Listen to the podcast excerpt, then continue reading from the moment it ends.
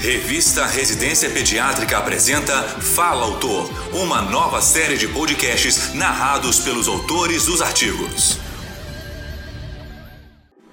Nesta edição, convidamos a doutora Júlia Souza Vescovi para expor sobre o artigo Sinos de Úraco em Lactente, um relato de caso. Ela é residente em pediatria do Hospital Universitário Polidoro Hernani de São Tiago, da Universidade Federal de Santa Catarina. Ouça a seguir. Olá, pessoal! Esse relato foi realizado por mim, pela doutora Clara Ribeiro Dória e pelo Dr. Hamilton Felipe Correia de Malfosse.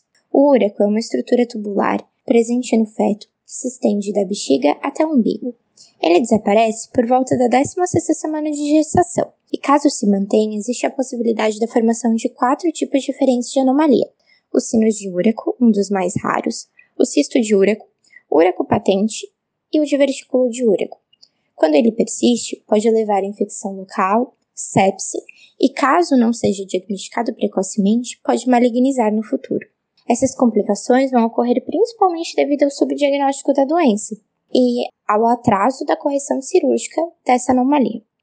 Nosso caso é sobre uma lactente de 41 dias de vida, sexo feminino, sem intercorrências durante o nascimento e sem internações prévias. Ela deu entrada na emergência com quadro de saída de secreção purulenta em grande quantidade, com odor fétido, que havia iniciado há minutos.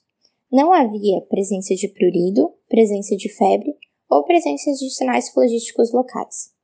Ela foi avaliada, foram solicitados exames complementares, que incluíam um hemograma que veio sem a presença de leucocitose, uma PCR que veio de 3.1, uma hemocultura que posteriormente veio negativa e uma cultura da secreção umbilical, que posteriormente também veio negativa foi aventada a possibilidade de onfalite e a paciente foi internada e iniciada uma antibiótico terapia endovenosa. Após 36 horas de internação, a paciente foi reavaliada durante a visita é, e foi aventada a possibilidade de uma persistência de úraco. Isso porque, apesar da drenagem de secreção purulenta, a paciente não tinha sinais flogísticos locais ou febre, mantinha bom estado geral e os exames eram muito inocentes.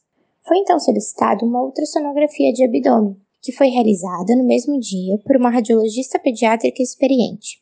Esse exame evidenciou uma imagem tubular que se estendeu da cúpula vesical até a cicatriz umbilical e terminava em fundo cego, sendo compatível com o diagnóstico de sinos de úraco. Dentre as anomalias de úraco, os sinos, como já foi falado, é uma das mais raras. Na maioria dos casos, a persistência de úraco vai ser um diagnóstico incidental, já que esses pacientes tendem a ser assintomáticos ou ter como sintoma apenas a presença de drenagem de secreção purulenta. Quando isso ocorre, o principal diagnóstico diferencial é a onfalite, mas a persistência de úraco deve ser lembrada como diagnóstico. Isso porque ela pode complicar com infecção local, com sepsis, e nos casos onde não é realizado o diagnóstico, em idades mais avançadas pode evoluir com malignização dessa estrutura.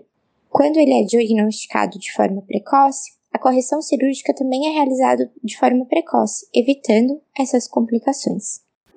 Você ouviu a doutora Júlia Souza Vescovi expondo sobre o artigo Sinos de Úraco em Lactente, um relato de caso. Esse foi o último episódio da temporada 2022.